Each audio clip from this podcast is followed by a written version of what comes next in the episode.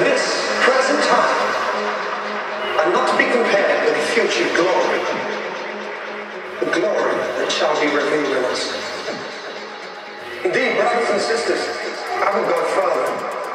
I would go further and say that this life simply has to be